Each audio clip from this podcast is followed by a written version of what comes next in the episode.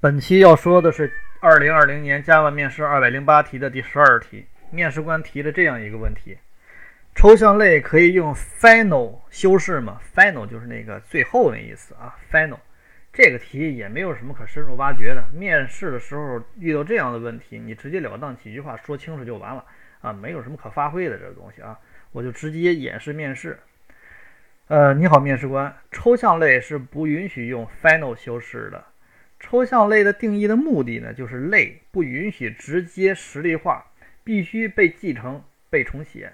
而这个 final 修饰符的概念呢，正好相反，final 修饰的类是不允许被继承的，只能被 new 实例化。因此，这个抽象类的概念和 final 这个概念它是矛盾的。以上就是我的演示面试，不知道是否让您满意。我们下期再见。